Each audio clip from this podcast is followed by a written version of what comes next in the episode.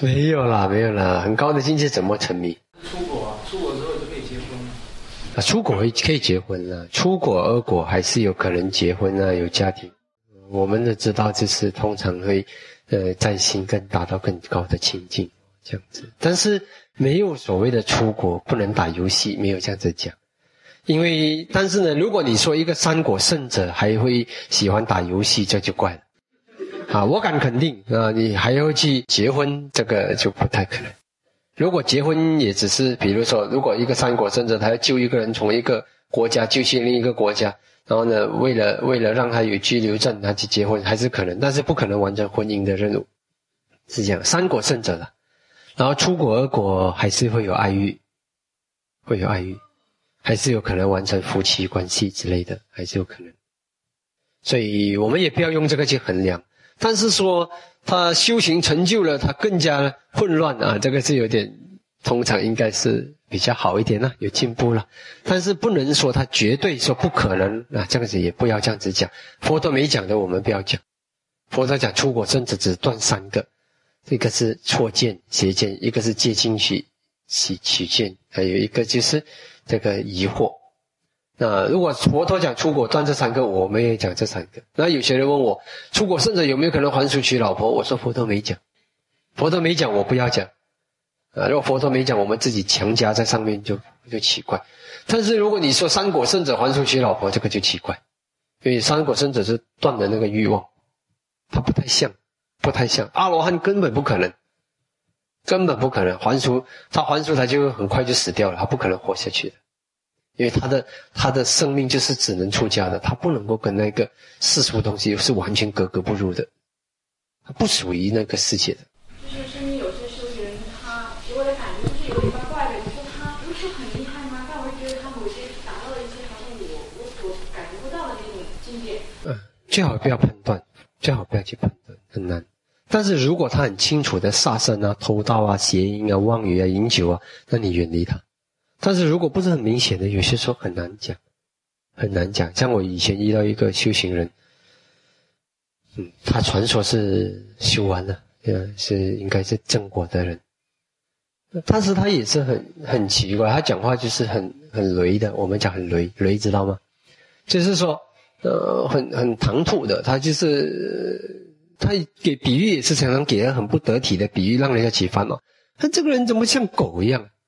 啊，哎呀，怎么这个这个修行成就人怎么可以讲人家像狗？其实他没有想这些的啦，他的心里面，呃，他就讲。然后有一次我就跟他讲，我讲你能不能帮忙叫我母亲一下？因为女中那边我不能去嘛，你帮我叫那那母亲一下。他讲他他他会讲福建话，讲我赢了，没空了。他就甩过去，但是呢，他就完全投入在他的世界里，他就完全做他的事，很他一斩就断了，他也不会在那边黏着。然后呢，因为他的习气很重，然后很多人一直喜欢批评他，但是他批评来批评去，他就是继续的做他的善事，天天做他的供养，心很善良。他只是有一种习气，所以你用这个习气来判断他的话呢，就很麻烦了。哦，他也可是他没有啊，五戒他都是稳稳的，很自然的就守这五戒。啊，对导师啊，对恭的恭敬啊，是稳稳的。他只是一点习气，他想讲什么，他就就口就出来了。呃，在佛陀就我们佛经里面有记载，那个阿罗汉就叫叫那个他过去五百世的那个做他的奴隶的，哎，奴才，我要过河了，把河水停下来啊。然后那个河神河神乖乖的，只能把河水停下来，让他能够走过去。他已经习惯了那种像霸气，很霸气。可是他是阿罗汉。他没有那个心意的，他是习惯了，因为他已经习惯。对他来讲，他叫你奴才和叫你皇帝没有什么差别。奴才，把那个河水停下来，我要过河，就是这样而已。那你觉得他哇，这个很嚣张，很骄傲？他不是的，他已经习惯了。这个就是他生生世世的奴才，他看到他就叫奴才，就是很奇怪。包括舍利弗尊者，他是以前有一个过去曾经做过五百世的猴子。所以他有些时候呢，舍利弗者智慧第一的大弟子哦，看到那个河，他就很开心的，他就就是要跳过去，像和像猴子一样跳过去。那舍利佛尊者哦，哎，他是习惯，他就是这样子。但是他是很优秀的佛陀大弟子，但是他还有那个习气，因为以前那个做猴子那个习气还还残余一点点在他的生命里面。所以这个东西你去判断，哇，这样子怎么可以是阿罗汉？好完了。不要这样子想。但是如果他杀生偷盗邪淫啊那些，那你就看对对不起了，这个我不相信，我也不要去管一个修行这样高的人，呃，怎么可能，呃，或者是不我不关我的事，我不要理他，远离一点好，这样就好了。哦，但是如果你你讲的那些你觉得不太合理的事情，如果不是在那些严重的大恶里面，最好不要去讲，因为你不敢确定，只因为他有这样的习气啦，他叫人家奴才啦，或者是什么了。那就不要。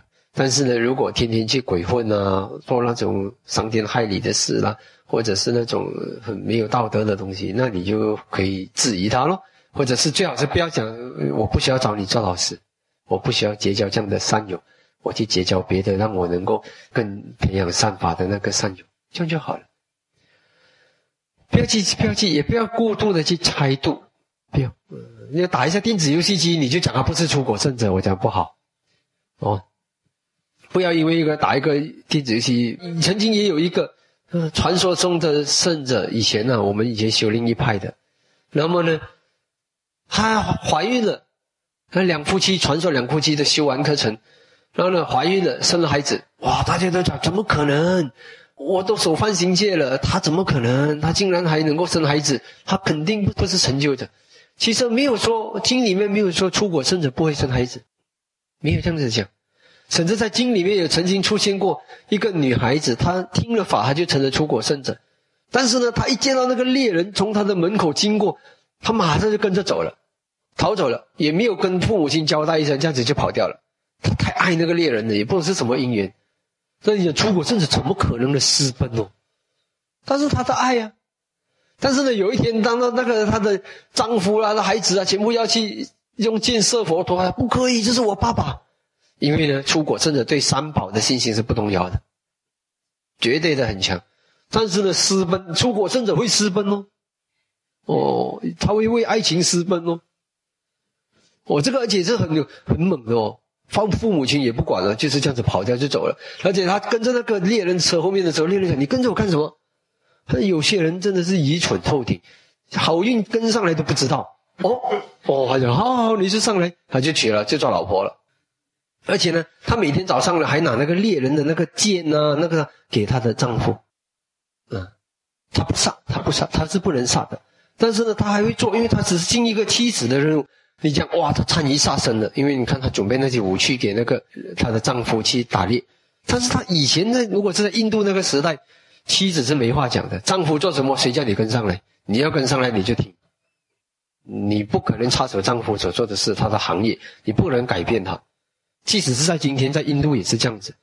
你做妻子的只能够服服帖帖、忠心的跟着丈夫。我们的菩萨，那耶稣陀罗也是讲，生生世世对菩萨一定是这样子的。所以他们就是在那个时代，他只能这样子做。他选择做人家的妻子，即使是出国生者，那他还是这样。只是他没有办法杀生，他的丈夫天天都杀，孩子都杀，只有他不能杀。